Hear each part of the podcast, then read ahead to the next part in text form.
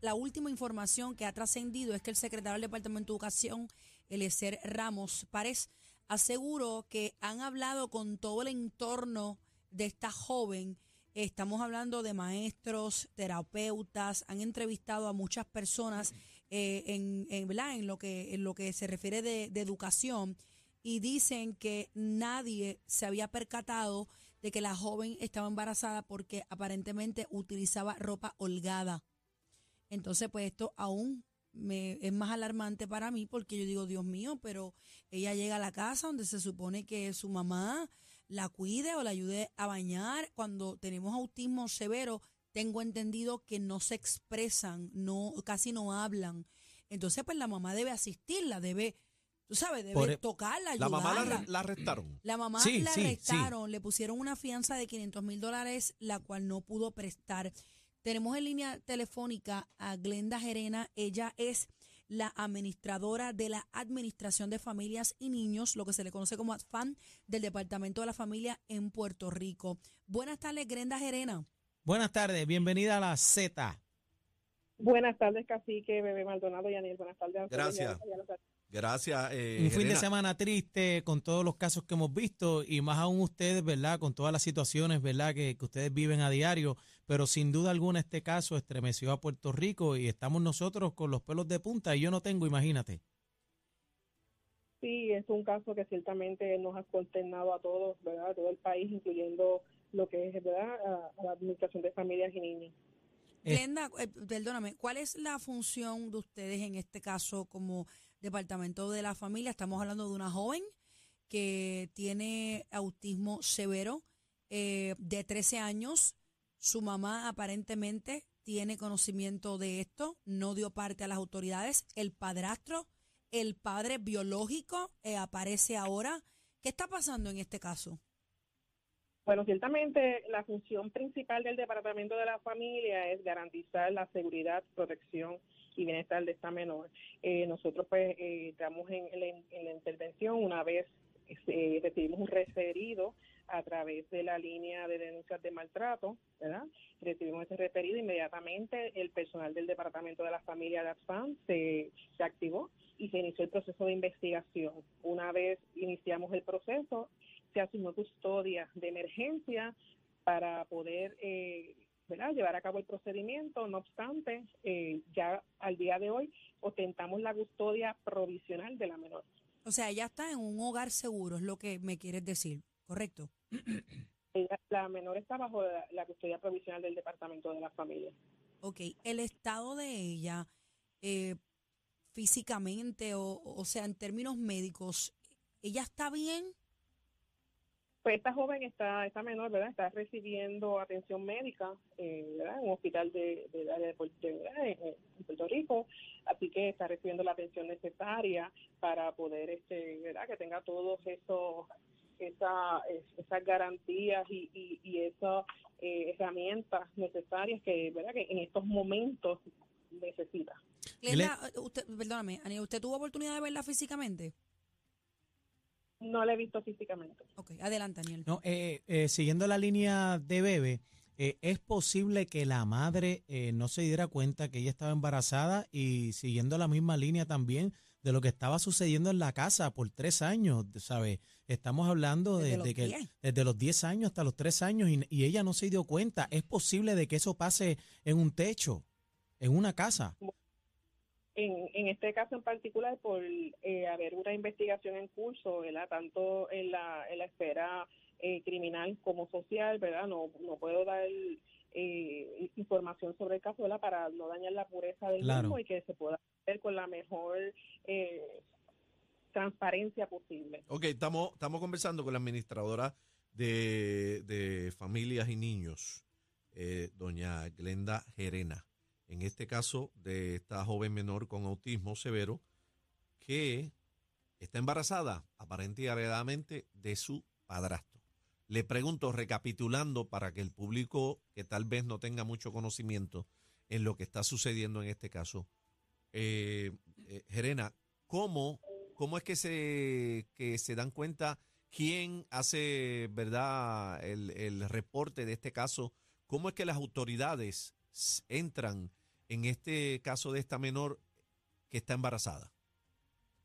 Bueno, el referido se recibe a través de colateral profesional, ¿verdad? Indicando donde estaba ocurriendo esta, esta alegada situación, donde una, ¿verdad? legalmente había una, una joven embarazada víctima de un abuso sexual, así que nosotros inmediatamente activamos el protocolo y, y hicimos ¿verdad? lo correspondiente para garantizar la seguridad y protección de la misma. Así que, como vuelvo y repito, este, nosotros tenemos eh, la custodia provisional de la menor y es bien importante, ¿verdad?, hacer el llamado a todas las personas todas las personas que tengan conocimiento de una situación que esté atravesando algún menor, que vea una alerta roja, eh, pueda llamar y pueda denunciarlo a la línea de maltrato, ¿verdad? Que tenemos nosotros 24 horas, 7 días de la semana, que el número a llamar es el 787 749-1333. Adicionar a eso, el Departamento de la Familia cuenta con una línea de orientación y apoyo familiar, que el número es el 787-977-8022.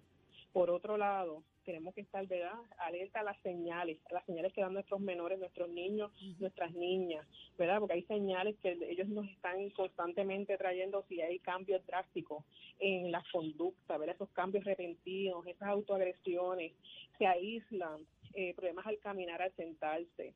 Eh, el problema de los controles de los esfínteres como el estreñimiento, eh, va mucho al baño, eh, deja que personas se le acerquen o que tienen una afinidad con unos, un solo miembro de la familia, pesadillas, tienen, eh, ¿verdad? Esos, esos problemas del sueño, ataques de pánico. ¿Alguna dolencia? Hay una serie de señales que tenemos que estar alertas todos para ver, ¿verdad? Y poder ayudar a, cada niño, cada niña que esté pasando no solamente por una agresión sexual, sino por un tipo de algún maltrato, alguna negligencia. Eh, eh, Glenda, eh, hemos visto ¿verdad? este fin de semana, sin duda alguna han pasado muchas cosas terribles en el país, pero ¿qué, qué ayuda y verdad se le da a los trabajadores sociales que están en el FIL? Que están todos los días bregando con, con, con, este, con estos casos tan terribles, porque por ejemplo yo, eh, desde que escuché la noticia, yo, yo he estado casi sin poder dormir, ¿verdad? Y, y, me hago 20 preguntas y yo digo, Dios mío, esto está pasando eh, eh, en, 20 hogares en Puerto Rico ahora mismo, todos los días. vemos esta noticia, ¿verdad? ¿verdad? Que, que, que, se ha hecho pública y todo el, es de conocimiento público, pero todos los casos que se enfrentan ustedes, cómo trabajan con los trabajadores sociales, obviamente, y se le, da, se le da ayuda psicológica para ellos, porque yo no podría estar en, ese lugar, trabajar ahí, muchachos, no puedo. Pues, ciertamente, eh, ¿verdad? Yo quiero agradecer y quiero, ¿verdad?, hacer constar que el equipo de trabajo de, de, profesionales del trabajo social que, que, que cuenta eh, el Departamento de la Familia son profesionales de alto calibre, al cual yo ¿verdad? honro en, representar por el trabajo, el arduo, el arduo trabajo y las situaciones tan terribles que hemos, tenemos que enfrentar como profesionales de la conducta. Así que este ellos, los trabajadores sociales, eh, como parte de, de de sus tareas y de, y de, y de, ¿verdad? lo que le da la agencia.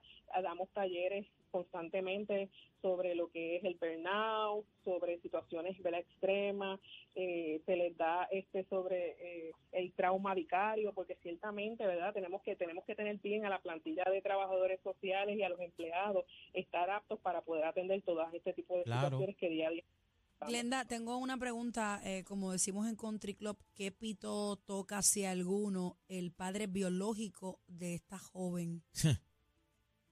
Bueno, en este caso, ¿verdad? Eh, como bien le indiqué, esto es parte del proceso de investigación, ¿verdad? Que no quiero entrar en detalle, pero ciertamente es parte de, la investigación que hemos estado haciendo, que nosotros tenemos que buscar eh, todos esos recursos familiares, entrevistas como parte de los protocolos, para ver cuán cuán activo ¿verdad? podría tener un rol ese padre en, en, este proceso. Pero hasta que la etapa investigativa no culmine, no se le da custodia a otra persona de la familia. O sea, hay que terminar con la investigación. No es que van a soltarle la nena a nadie porque tenga un vínculo sanguíneo, por ejemplo.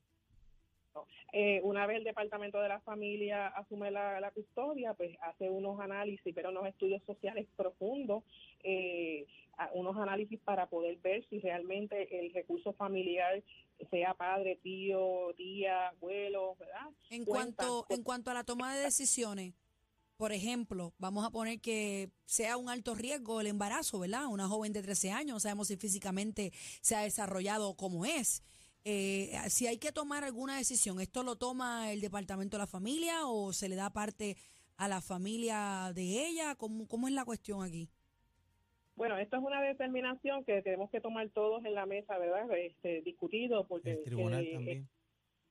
una decisión que verdad tanto tiene que ver el, el, el- el componente médico que son los que saben de, Ujú. de, de lo que está pasando el departamento de la familia ciertamente pues todavía los padres que tienen patria potestad también tienen el derecho a tomar decisiones. Así que y el tribunal verdad que en este caso el tribunal también está envuelto. Así que es, una gama de personas que tenemos que tomar decisiones concertadas para el mejor bienestar de, de esta menor.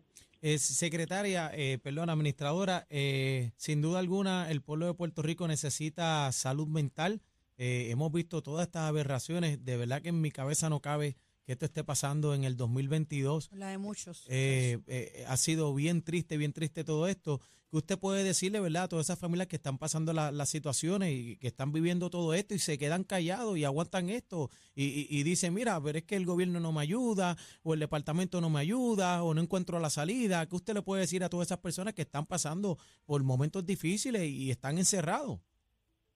Bueno, a todas esas personas que están pasando momentos difíciles y todas estas personas que saben o conocen de alguna situación, el Departamento de la Familia y otras agencias del gobierno tienen las herramientas para ayudarlo. En este caso, el Departamento de la Familia, como bien indiqué, tiene una línea de orientación y apoyo familiar. No, no, no, no solamente es una situación de maltrato, sino si tiene alguna situación que le aqueja, que necesita alguna, alguna guía o alguna dirección, pues a través de la línea de orientación y apoyo familiar del Departamento de la Familia, que están en nuestras redes sociales, son los que responden y hacen ese tipo de orientaciones, Nos podrían contactar.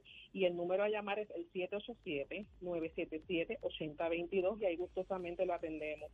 Eh, por otro lado, eh, esa misma línea de orientación tiene un correo electrónico que si ¿verdad? No, no nos contactan a través del teléfono, podría ser a través de, correo electrónico, orientate arroba familia punto pr punto.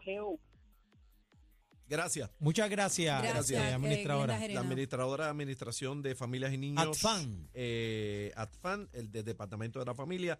Glenda Gerena, en el caso de la menor de edad que aparentemente y alegadamente eh, está embarazada de su padrastro. Wow. Esperamos que le caiga todo el peso de la ley a Todo, los todo, que le responsables caiga de- todo lo que le tenga de que esta caer. joven. ¿ok? Claro Esto es la sí. manada de la Z. Esto es lo nuevo Lo nuevo. 3 a 7. La manada de la Z.